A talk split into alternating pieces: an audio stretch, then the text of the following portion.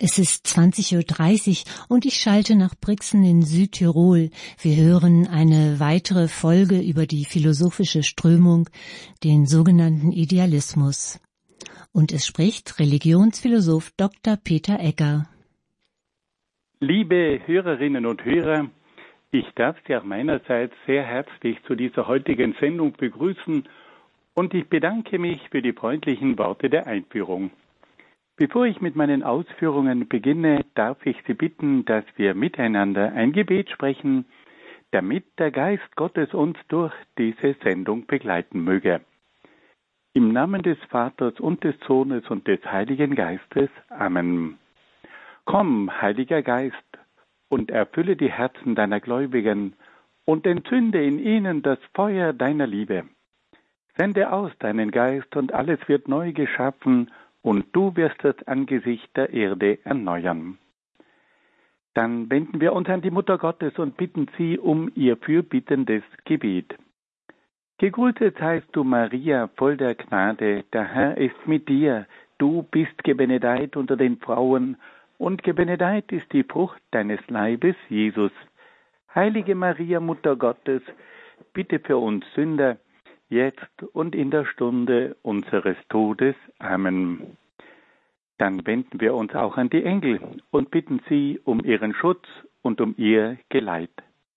Engel Gottes, unsere Beschützer, denen des höchsten Vater Liebe uns anvertraut hat, erleuchtet, beschützt, regiert und leitet uns. Amen. Und dann wenden wir uns noch an einige Heilige und Selige, die sich in besonderer Weise mit philosophischen Fragen aus christlicher Sicht beschäftigt haben. Heiliger Augustinus, bitte für uns. Heiliger Thomas von Aquin, bitte für uns. Heilige Edith Stein, bitte für uns. Seliger Kardinal Newman, bitte für uns. Und heiliger Papst Johannes Paul II, bitte für uns. Im Namen des Vaters und des Sohnes und des Heiligen Geistes. Amen. Liebe Hörerinnen und Hörer, wir haben bei unserer letzten Sendung über die Strömung des Idealismus gesprochen und da haben wir versucht, einige Grundzüge dieser philosophischen Strömung aus dem 18. und 19. Jahrhundert kennenzulernen. Es ist ja immer wieder wichtig, dass wir zunächst einmal die Grundzüge kennenlernen, die für eine philosophische Strömung typisch sind. Und erst dann, wenn wir uns die Grundzüge angeeignet haben, sind wir dazu befähigt, uns mit den einzelnen Philosophen dieser philosophischen Strömung auch näher zu befassen. Bei unseren Erklärungen der Grundzüge haben wir zunächst einmal die Frage gestellt, woher kommt denn eigentlich das Wort Idealismus? Das hat mit dem Wort Idee zu tun. Der Idealismus sagt, dass die Welt eine Idee des Menschen ist. Und da staunt man zunächst einmal. Aber wenn man einmal tiefer über diese Aussage nachdenkt, dann wird einem bewusst, dass im Grunde genommen jeder von uns eine Idee der Welt hat. Jeder von uns entwickelt ganz bestimmte Ideen über das Leben, über die Welt, über sich selbst. Und wir versuchen dann, diese Ideen auch zu verwirklichen, umzusetzen. Aber vieles beginnt tatsächlich mit einer Idee. Und da gibt es recht unterschiedliche Ideen über das Leben, über die Welt und, und, und.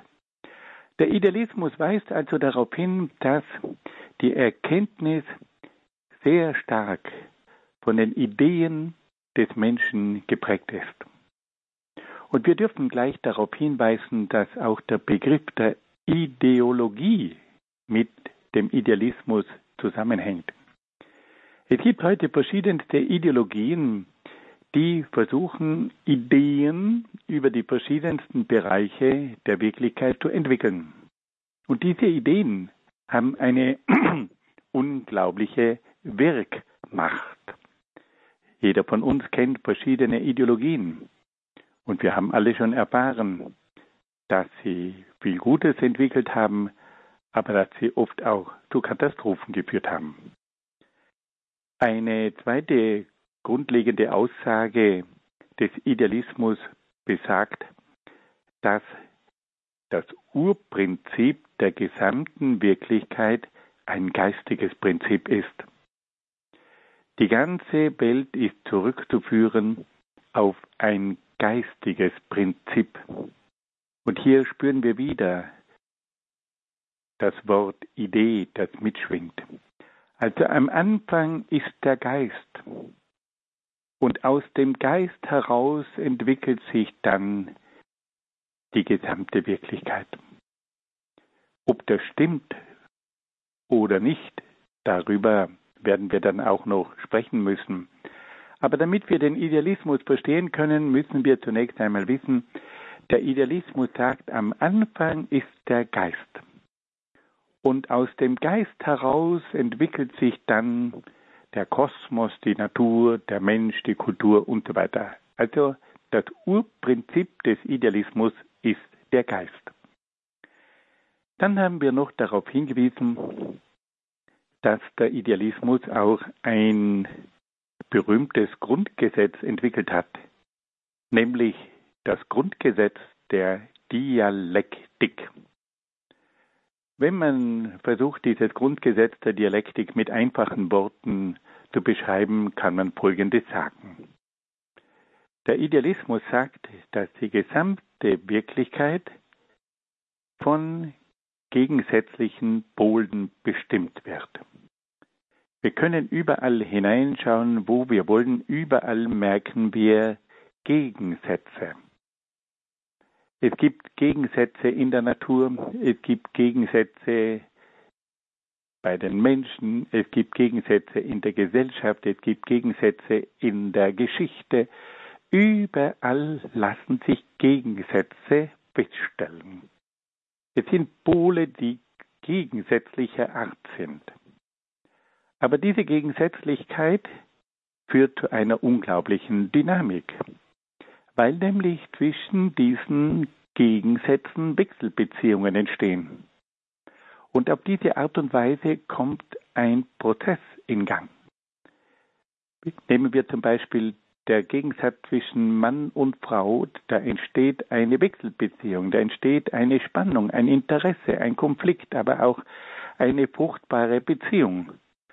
Wenn wir hineinschauen in die Gesellschaft, können wir feststellen, dass es da gegensätzliche Pole gibt im Sinne von unterschiedlichen politischen Parteien. Da gibt es Spannungen, da gibt es Gegensätze, da gibt es Konflikte, da gibt es aber auch eine gegenseitige Befruchtung.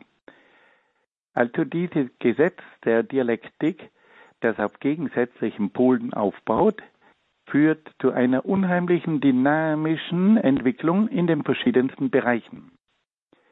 Diese Gegensätze, diese These und diese Antithese führen aber schließlich zur Synthese. Das heißt, es kommt mit der Zeit zur Überwindung der Gegensätze und zur Aufhebung der Gegensätze in einer höheren Einheit.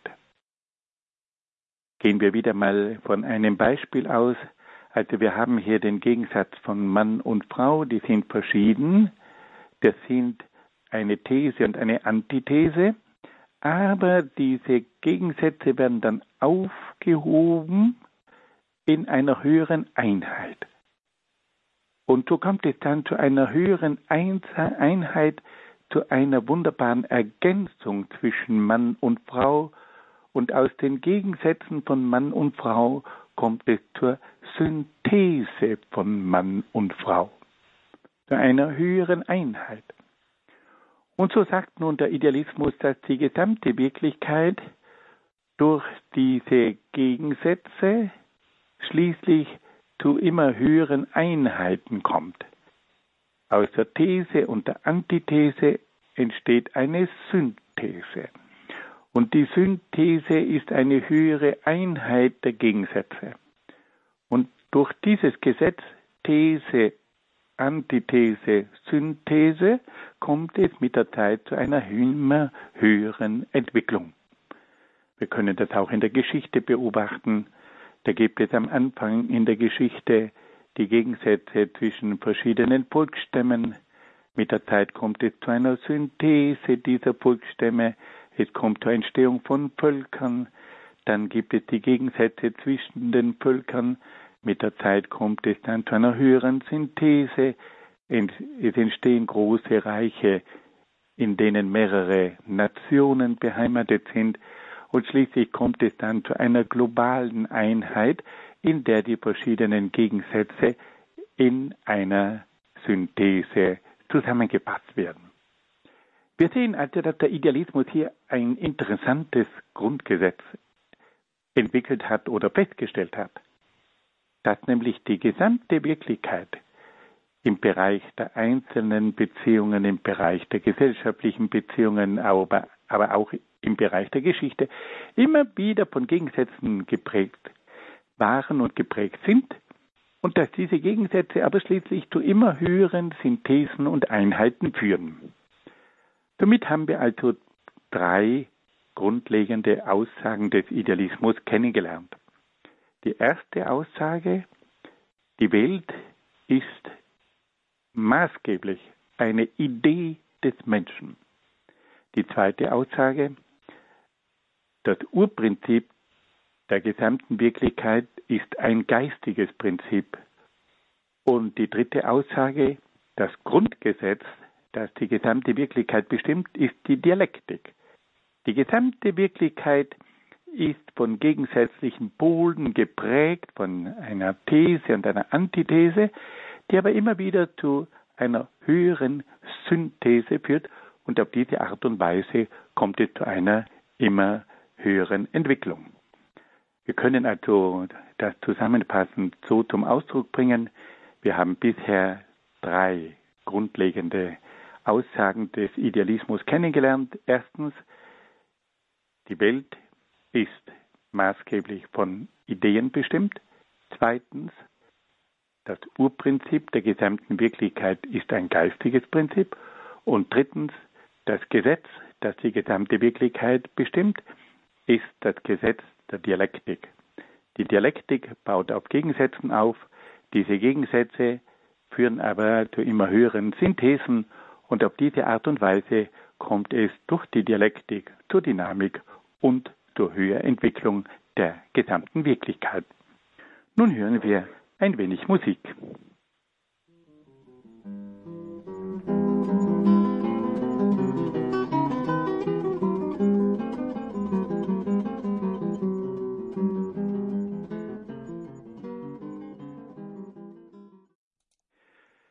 Liebe Hörerinnen und Hörer, wir wollen uns nun einem weiteren Schwerpunkt der Philosophie des Idealismus zuwenden. Und dabei geht es nun um das Menschenbild. Welches Bild vom Menschen entwickelt der Idealismus? Der Idealismus sieht im Menschen ein geistiges und aktives Wesen. Die entscheidenden Kräfte des Menschen sind der Geist und der Wille. Der Geist ist schöpferisch und springt und bringt ständig neue Ideen hervor. Der Wille drängt zur Tat und will die Ideen in die Wirklichkeit umsetzen. Hier begegnet uns ein unheimlich dynamisches Menschenbild. Im Unterschied zur abgeklärten Aufklärung haben wir es hier mit einem Menschen zu tun, der vom Geist und vom Willen geprägt ist. Der Geist ist nicht in einem analytischen Sinn zu verstehen, sondern in einem kreativen Sinn. Der Geist des Menschen ist ein schöpferischer Geist dann Neues hervorbringt. Und dieser Mensch ist ein Mensch, der vom Willen geprägt ist. Und der will das, was der Geist entwickelt hat, durch die Tat verwirklichen. Liebe Freunde, hier beginnt nun eine Rakete zu starten. Dieses Menschenbild vom kreativen und vom aktiven Menschen, das hat unheimliche Kräfte freigesetzt. Und diese Kräfte, die wirken nun hinaus in die nächsten Jahrzehnte und auch in die nächsten Jahrhunderte. Der Wille drängt zur Tat und will die Ideen in die Wirklichkeit umsetzen. Der idealistische Mensch bemüht sich, alle Begabungen und Fähigkeiten voll zu entfalten und in den Dienst der Gemeinschaft zu stellen. Der Mensch kreist nicht nur um sich selbst, sondern er weiß, dass er seine Begabungen und Fähigkeiten in den Dienst der Gemeinschaft stellen soll. Er ist auf den anderen Menschen ausgerichtet. Er geht auf den anderen Menschen zu. Er will dem anderen dienen. Und die höchste Bestimmung des Menschen besteht im Aufstieg über die Natur zur Kultur und zum Geistigen. Der Mensch darf sich nicht damit zufrieden geben, seine materiellen Bedürfnisse zu befriedigen, sondern soll nach dem Idealen und Geistigen streben. Es ist also ein geistiger Aufbruch. Es ist ein Aufstieg über die Natur hinaus zur Kultur und zum Geistigen. Und hier entsteht nun auch eine Fülle von kulturellen Werken.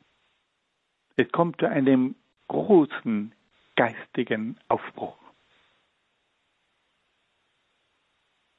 Beim Idealismus können wir dann auch feststellen, dass die Ethik, also die Moral, von hohen Ideen und Idealen geprägt ist. Der Mensch soll nach hohen Idealen streben und auf diese Weise seine Vollendung erreichen. Diese Vorstellung eines Idealisten, der sich um höchste Werte bemüht, ist wohl das bleibende Erbe der idealistischen Philosophie. Noch heute nennen wir einen Menschen, der in diesem Sinne handelt, einen Idealisten. Der Idealismus fordert also nicht nur auf geistigem und auf kulturellem Gebiet alle Kräfte des Menschen heraus, sondern er verlangt von ihm auch die höchstmögliche Form der Ethik bzw. der Moral. Der Mensch soll sich um seine Vollendung bemühen. Und er soll sich auch bemühen, eine ideale Gesellschaft zu verwirklichen. Und heute noch nennen wir Menschen, die sich diesem Dienst verschreiben und die sich um die Umsetzung von Idealen bemühen, einen Idealisten. Ein ganz wesentliches Moment des idealistischen Menschenbildes ist auch das Freiheitsverständnis. Der Idealismus entwickelt ein neues Verständnis von Freiheit. Die Freiheit verlangt ein ständiges Kämpfen und Ringen. Der Mensch braucht die Herausforderung und die Widerstände der Umwelt, um zur wahren Freiheit zu gelangen. Erst wenn der Mensch seine geistigen und moralischen Kräfte mobilisiert und alle Widerstände des Lebens überwindet, gelangt er zur wahren Freiheit. Er muss sich aber auch darum bemühen, seine eigenen Schwächen in den Griff zu bekommen. Der wirklich freie Mensch ist der, der nicht mehr in Abhängigkeit lebt und sich selbst vollkommen beherrscht. Liebe Hörerinnen und Hörer, wir haben es hier mit einem neuen Freiheitsverständnis zu tun. Wenn wir an Freiheit denken, dann denken wir vor allem an unsere Möglichkeit, frei zu wählen. Wir nehmen das Leben selbst in die Hand. Und wir können frei wählen. Wir können Entscheidungen treffen und danach handeln. Das ist die erste Form der Freiheit. Die Freiheit der Selbstbestimmung und die Freiheit, eine unabhängige Entscheidung treffen zu können. Hier wird uns eine ganz andere Freiheit vorgestellt. Hier wird uns gezeigt, dass die Freiheit in einem Kampf besteht. Dass nämlich der Mensch sehr häufig gar nicht frei ist. Er muss sich erst einmal auseinandersetzen mit der Umwelt, bis er zu seiner Freiheit kommt. Und er braucht diese Herausforderung, damit er seine Kräfte mobilisiert. Solange alles ganz einfach geht, mobilisiert ja der Mensch gar nicht die Kräfte. Er braucht Widerstände. Er braucht Herausforderungen, damit er endlich seine besten Kräfte herausholt. Und dieser Mensch, der muss dann auch mit sich selber kämpfen. Da gibt es verschiedene Schwächen. Dieser Mensch, der ist ja gar nicht frei. Er ist abhängig von seinen Instinkten. Er ist gebunden durch verschiedene Laster. Er hat sich selbst nicht im Griff, er ist nicht frei. Und da sagt nun der Idealismus, lieber Freund, bevor du ein freies Wesen wirst, musst du einmal kämpfen und ringen. Mit der Umwelt, mit der Gesellschaft, mit den Widerständen, aber vor allem mit dir selbst. Und da wird nun die Freiheit nicht mehr als die Ausgangsposition beschrieben, die Freiheit ist vielmehr der Endpunkt. Nach einem langen Kampf, lieber Freund, wirst du frei werden. Die Freiheit steht nicht am Anfang, sondern die Freiheit steht am Ende. Das gibt auch sehr zu denken. Und wir lernen hier einmal eine andere Form von Freiheit kennen.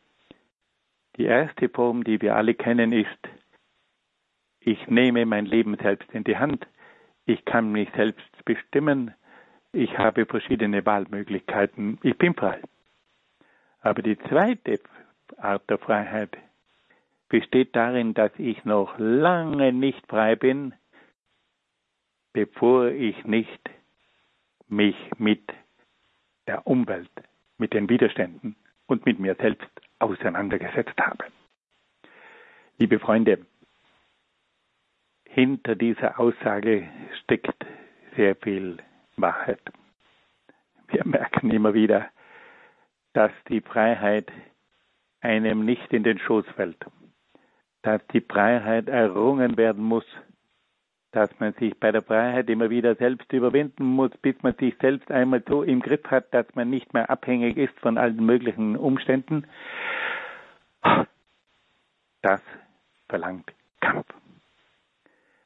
Wenn wir das noch einmal ganz kurz zusammenfassen, dann können wir sagen, dass der Idealismus ein hochinteressantes Menschenbild entwickelt. Der Mensch ist für den Idealismus ein Mensch des Geistes und der Tat. Dieser Mensch hat einen schöpferischen Geist. Dieser Geist bringt Ideen hervor. Dieser Mensch hat aber auch einen Willen und damit die Kraft, diese Ideen umzusetzen. Der Wille drängt zur Tat und will die Ideen zur Wirklichkeit werden lassen. Ja, mehr noch. Dieser Mensch, der sich selbst entfaltet, der soll seine Begabungen und Fähigkeiten in den Dienst der Gemeinschaft stellen. Die Begabungen, die ich habe, die gehören nicht mir. die sind dazu da, dass ich damit der Gemeinschaft diene. Die höchste Bestimmung des Menschen ist dann schließlich der Aufstieg über die Natur zur Kultur und zum Geistigen.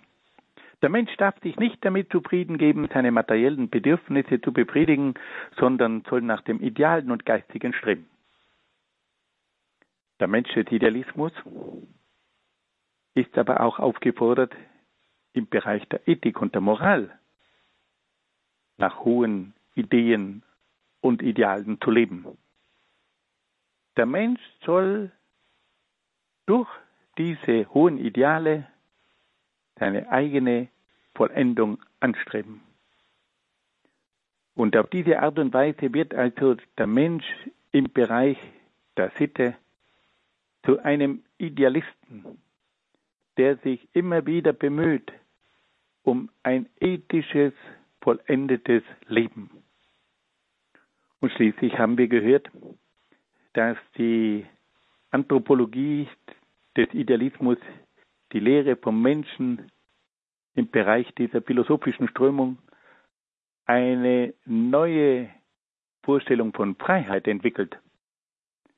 Es ist eine Freiheit, die errungen werden muss. Im Kampf mit den verschiedenen Herausforderungen und im Kampf mit den verschiedenen Widerständen. Auf diese Art und Weise werden die geistigen, moralischen Kräfte mobilisiert, die alle Widerstände des Lebens überwindet und auf diese Art und Weise zur wahren Freiheit gelangt. Aber diese Freiheit verlangt auch den Kampf mit den eigenen Schwächen. Solange nämlich der Mensch von seinen Schwächen geprägt wird, ist er nicht frei.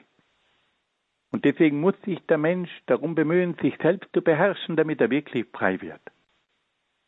Also auf den Punkt gebracht, der Mensch des Idealismus ist ein Mensch des Geistes und der Tat. Es ist ein Mensch, der über die Natur zu Kultur und zum Geistigen strebt. Es ist ein Mensch, der sich um die ethische Vollendung bemüht und es ist ein Mensch, der durch ein ständiges Ringen und Kämpfen die wahre Freiheit erlangt. Nun hören wir wieder ein wenig Musik.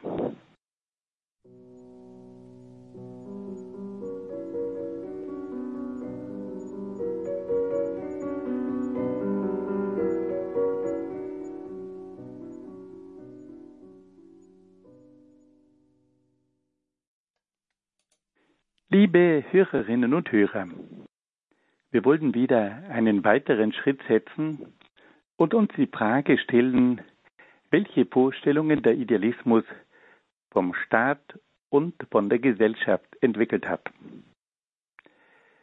Wir müssen uns dabei im Klaren sein, dass der Idealismus auch die Bewegung der Romantik beeinflusst hat.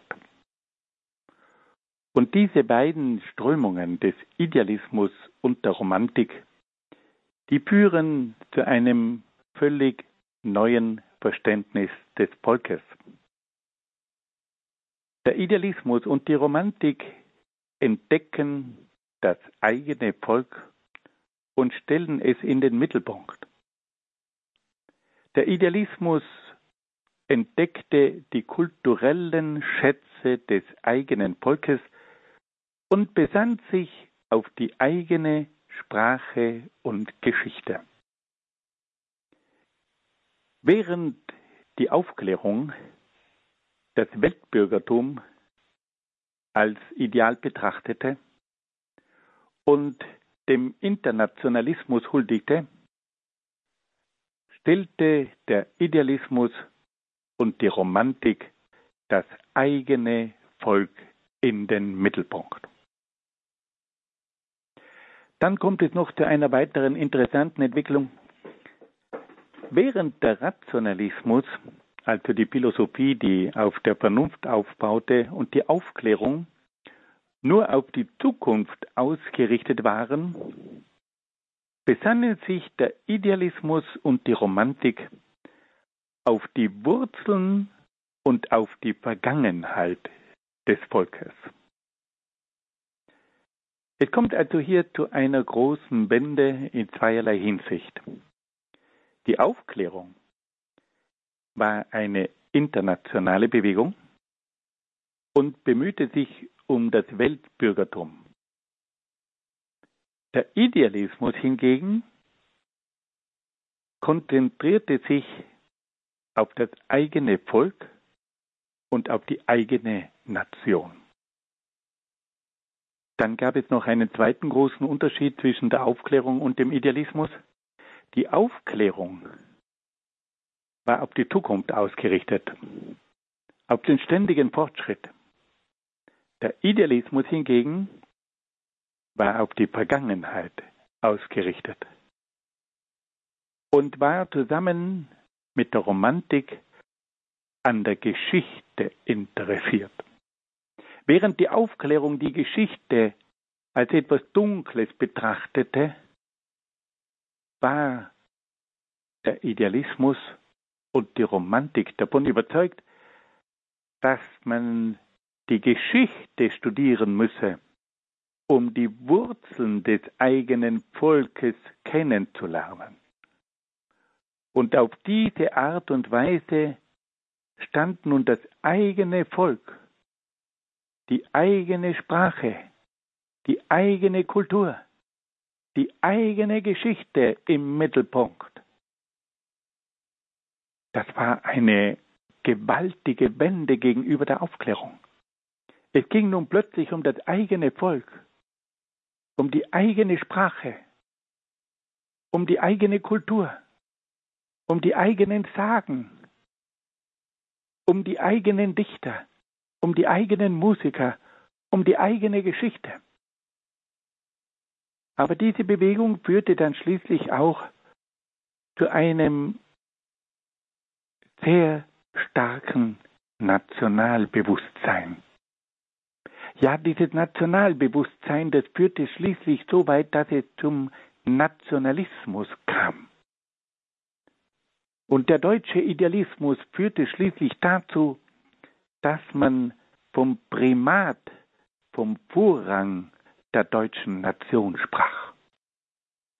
Es kam also durch den Nationalismus, durch den Idealismus zur Entstehung eines Nationalbewusstseins, ja des Nationalismus. Und da können wir nicht genug nachdenklich werden. Auf der einen Seite entwickelt sich hier dieses wunderbare Bewusstsein der eigenen Kultur, der eigenen Literatur, der großen Werke des eigenen Volkes, der großen Geschichte und es kommt zur Entdeckung der verschiedensten Schätze der deutschen Kultur aber auf der anderen Seite kommt es nun auch zu einer Überbewertung der eigenen Nation und auf diese Art und Weise kommt es schließlich dann auch zum Nationalismus. Der Idealismus führt also zur Entdeckung des eigenen Volkes, der eigenen Geschichte, führt aber auch zur Entstehung des Nationalismus. Dieser Nationalismus findet dann seinen Niederschlag auch in der Vorstellung von einem allmächtigen Staat. Der bekannteste Philosoph des Idealismus, Georg Friedrich Wilhelm Hegel, erblickt im Staat die oberste rechtliche und sittliche Instanz und Autorität der Gesellschaft. Der Staat steht über dem Individuum und der Gesellschaft, die ihm zu Gehorsam verpflichtet sind. Hegel hat den Staat idealisiert und zu einer moralisch unantastbaren und allmächtigen Institution erhoben Der Staat ist seiner Meinung nach völlig souverän und bestimmt aus eigener Vollmacht die Gesetze. Die Bürger sind Untertanen, die dem Staat zu dienen haben. Auf diese Weise hat Hegel, der Staatsphilosoph von Preußen, die Grundlage für die Staatsvergötzung der modernen Nationalstaaten geschaffen. Fassen wir das noch einmal ganz kurz zusammen. Der Idealismus hat also zu einer großen Wende geführt. Er führt zur Entdeckung des eigenen Volkes, der eigenen Kultur, der eigenen Geschichte, aber er führt gleichzeitig auch zu einem Nationalbewusstsein, das schließlich zu einem Nationalismus führt und damit zu einem übersteigerten Nationalbewusstsein führt. Dieses nationalistische Denken findet dann auch seinen politischen Niederschlag in der Entstehung eines allmächtigen Staates. Die Philosophie des Idealismus betrachtet den Staat als die oberste rechtliche und sittliche Instanz, als die oberste Autorität der Gesellschaft. Der Staat steht über dem Individuum und über der Gesellschaft, die ihm zum Gehorsam verpflichtet sind. Der Staat wird idealisiert und zu einer moralisch unantastbaren und allmächtigen Institution erhoben. Der Staat kann aus eigener Vollmacht die Gesetze erlassen. Die Bürger sind Untertanen, die dem Staat zu gehorchen haben. Liebe Hörerinnen und Hörer, merken Sie, was hier entsteht. Wir haben es also auf der einen Seite mit der Entdeckung des Volkes und der Nation zu tun. Und das ist eine wunderbare Sache. Aber wir haben gleichzeitig hier auch die Wurzeln des Nationalismus, eines übersteigerten Nationalbewusstseins. Und wir stehen hier am Anfang von einem Staatsverständnis, das einen allmächtigen Staat fördert. Es wird der Nationalstaat sein, der schließlich die ganze Nation dann auch führt und unterwirft. Und auf diese Art und Weise wird also der Idealismus auch zum Urheber des Nationalismus und eines übersteigerten Staatsverständnisses. Es ist auch hier wieder festzustellen, dass der Idealismus auf der einen Seite großartige Werte entdeckt und dass er zu einem neuen Kulturverständnis des eigenen Volkes führt, aber dass er offensichtlich die Gefahr nicht erkannt hat, dass es zu einem übersteigerten Nationalbewusstsein gekommen ist und das schließlich dann das Ergebnis der Nationalismus ist. Und der Idealismus hat auch dazu geführt, dass es zu einem übersteigerten Bewusstsein des Staates gekommen ist und dass dieser Staat zum Schluss das ganze Volk dominiert. Das muss uns bewusst sein. Hier beginnt eine Entwicklung, die die späteren Zeiten in Europa maßgeblich beeinflussen wird nämlich die Vorstellung des Nationalismus und auch die Vorstellung eines übersteigerten allmächtigen Staates. Nun hören wir wieder ein wenig Musik.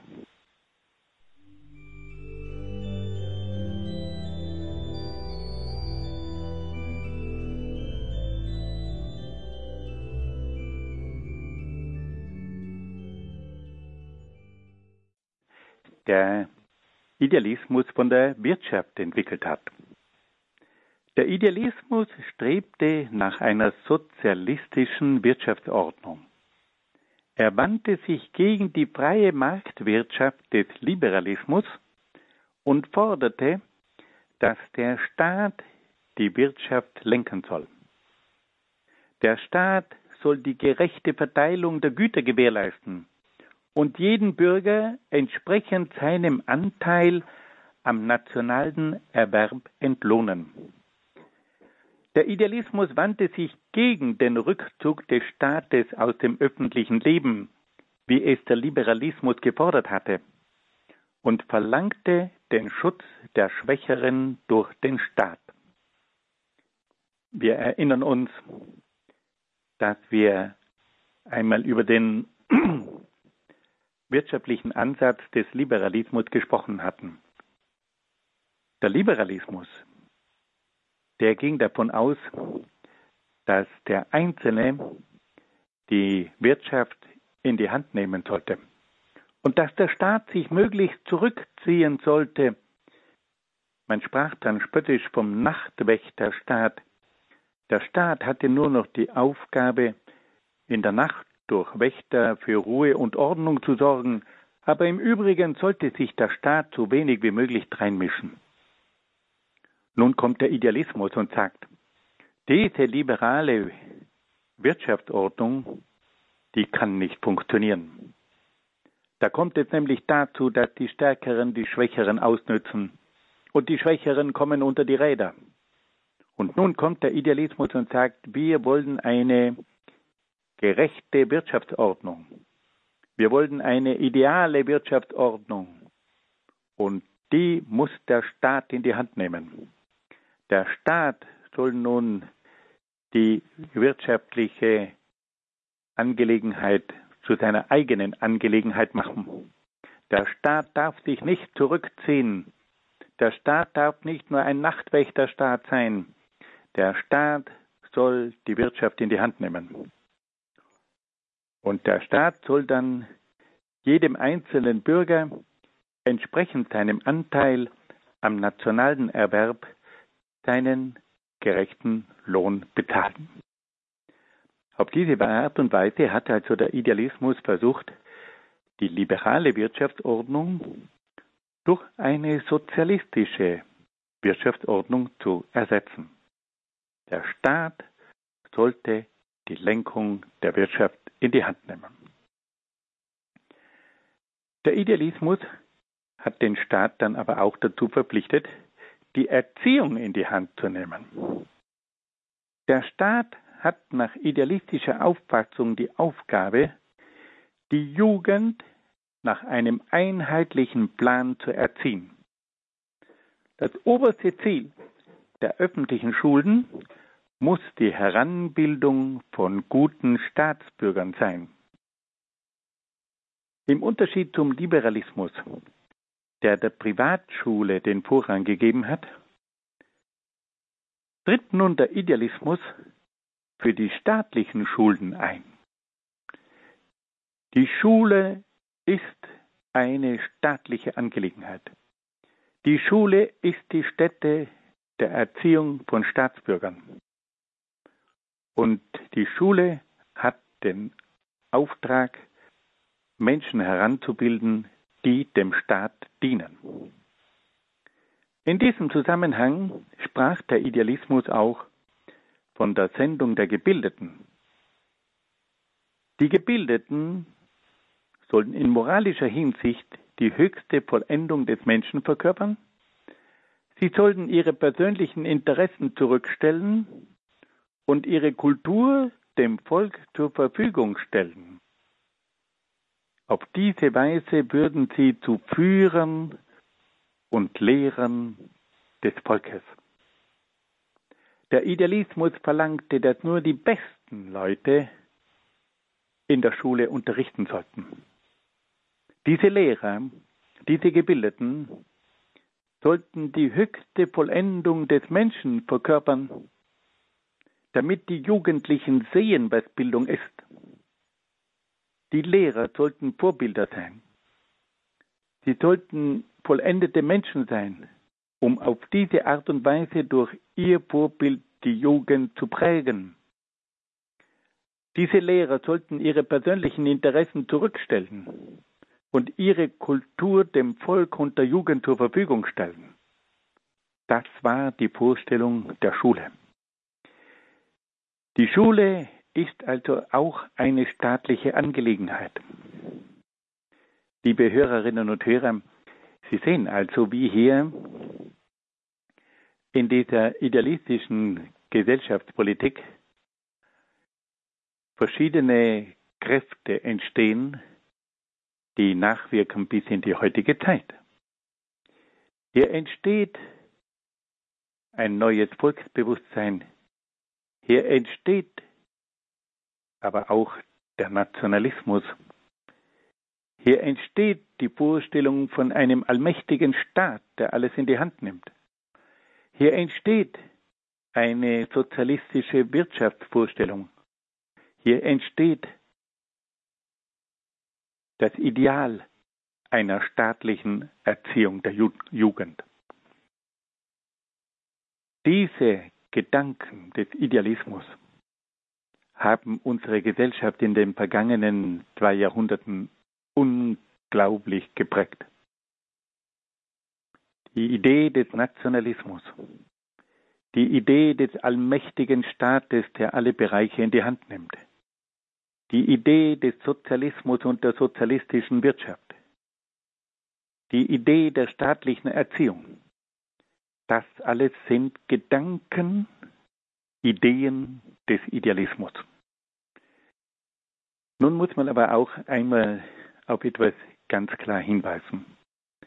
Der Idealismus hat davon geträumt, dass alle diese Bereiche zu einer idealen Vollendung führen würden.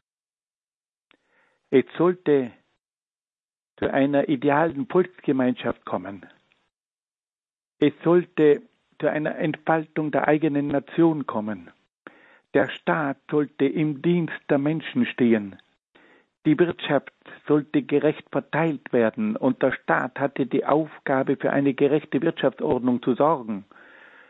Die Erziehung sollte dazu führen, dass die junge Generation zu Staatsbürgern würden, die dem Staat dienen würden. Das alles klingt wunderbar ideal. Aber wir müssen leider sagen, die Wirklichkeit hat sich dann oft in eine ganz andere Ent Richtung entwickelt, als sich das diese idealistischen Philosophen vorgestellt haben. Wenn wir einmal ganz nüchtern hineinblicken, dann müssen wir sagen, dass hier Gedanken entwickelt werden, die sich später oft fatal ausgewirkt haben. Hier geht es um Nationalismus. Hier geht es um Sozialismus. Hier geht es um die Verstaatlichung des Menschen. Hier geht es um eine Erziehung, die vom Staat bestimmt wird. Hören wir, dass Leuten von gewissen dumpfen Glocken der Geschichte. Spüren wir, dass hier auch im Idealismus bestimmte Ansätze sind, die wir im Nationalsozialismus wiederfinden? Wir müssen hier gleich am Anfang sagen, dass hier ideale Gedanken entwickelt wurden von einer großen Nation, von einem Staat, der der Nation dient, von einer Wirtschaft, die in sozialer Hinsicht für Gerechtigkeit sorgt, von einer Schule, die Staatsbürger heranzieht, die dann dem Staat dienen, aber dass dann die Wirklichkeit auf diese Ansätze in eine ganz andere Richtung geführt hat. Fassen wir das noch einmal zusammen. Wir haben jetzt also hier mit einigen grundlegenden Vorstellungen von Staat und Gesellschaft zu tun, die eine unglaubliche Nachwirkung hatten.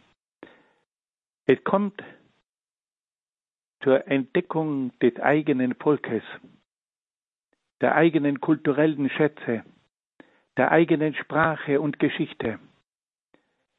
Es kommt zu einem Nationalbewusstsein, aber auch zu einem übersteigerten Nationalbewusstsein, zum Nationalismus. Es wird nun die Entstehung eines allmächtigen Staates gefordert. Und dieser Staat soll die oberste rechtliche und sittliche Instanz und Autorität der Gesellschaft sein. Der Staat steht über dem Individuum und über der Gesellschaft. Der Staat wird idealisiert und zu einer moralisch unantastbaren und allmächtigen Institution erhoben. Es kommt zu einer sozialistischen Wirtschaft. Der Idealismus erkennt, dass der Liberalismus mit seiner freien Marktwirtschaft zur Unterdrückung der Schwächeren führt und fordert nun den Staat auf, die Wirtschaft in die Hand zu nehmen, damit es zu einer gerechten Wirtschaft kommen kann. Es kommt dann aber auch zu einer staatlichen Erziehung. Der Staat übernimmt die Erziehung der Jugend und will sie zu Staatsbürgern heranziehen. Und damit dieses Projekt verwirklicht werden kann, sollen nur die Besten, die Gebildeten diese Jugend erziehen. Und diese Lehrer, die sollten die höchste Vollendung des Menschen darstellen. Sie sollen ihre persönlichen Interessen zurückstellen und ihre Kultur dem Volk zur Verfügung stellen. Welch hoher Anspruch, der aber in der Wirklichkeit oft nur sehr schwer umzusetzen war und umzusetzen ist. Nun wollen wir noch einen kleinen Blick in die Geschichte werfen. Die Geschichte ist aus idealistischer Sicht ein Entwicklungsprozess, der von verschiedenen Gegensätzen bestimmt wird. Die Gegensätze führen zu einer ständigen Aufeinanderfolge von Auseinandersetzungen und Konflikten. Die ganze Geschichte ist eine Folge von Auseinandersetzungen, Konflikten und Kämpfen. Gleichzeitig ist die Geschichte aber auch ein Erlösungsprozess der Menschheit. Durch den ständigen Kampf zwischen Gut und Böse, Licht und Dunkel, Freiheit und Willkür, Gemeinwohl und Einzelinteressen kommt es zur Erlösung des Menschen. Durch diese vielen Konflikte, Gegensätze, Kämpfe und so weiter soll es also zu einem Erlösungsprozess der Menschheit in der Geschichte kommen. Am Ende des geschichtlichen Entwicklungsprozesses kommt es zu einer harmonischen und friedlichen Welt. Der Idealismus sieht also in der Geschichte einen Prozess mit vielen, vielen Auseinandersetzungen, Kämpfen und Konflikten. Aber die Menschheit lernt durch diese Kämpfe und Konflikte und kann sich auf diese Art und Weise, wenn auch auf leidvolle Weise, immer höher entwickeln. Und schließlich kommt es dann zur Erlösung der Menschheit und am Ende steht dann eine harmonische und friedliche Welt. Auch hier, liebe Hörerinnen und Hörer, müssen wir uns wieder mal die Frage stellen, stimmt das? Hat die Geschichte tatsächlich zu einem Erlösungsprozess geführt? Sind wir tatsächlich zu einer harmonischen und friedlichen Welt geworden? Sind diese Anstrengungen der Menschheit tatsächlich von Erfolg gekrönt?